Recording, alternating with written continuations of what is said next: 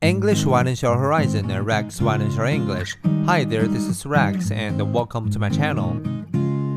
The first post-pandemic Hajj. This week marks the start of the Hajj, the annual pilgrimage performed by Muslims to Mecca in Saudi Arabia.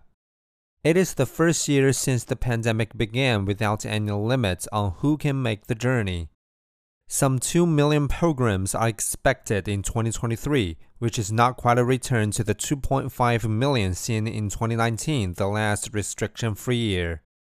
The Hajj is one of the five pillars of Islam, and all Muslims who are physically and financially able are expected to complete it once in their lifetime. It is also a huge boon for Saudi Arabia religious tourism, which includes Hajj and Umrah, a non compulsory pilgrimage, currently generates about 7% of the country's GDP.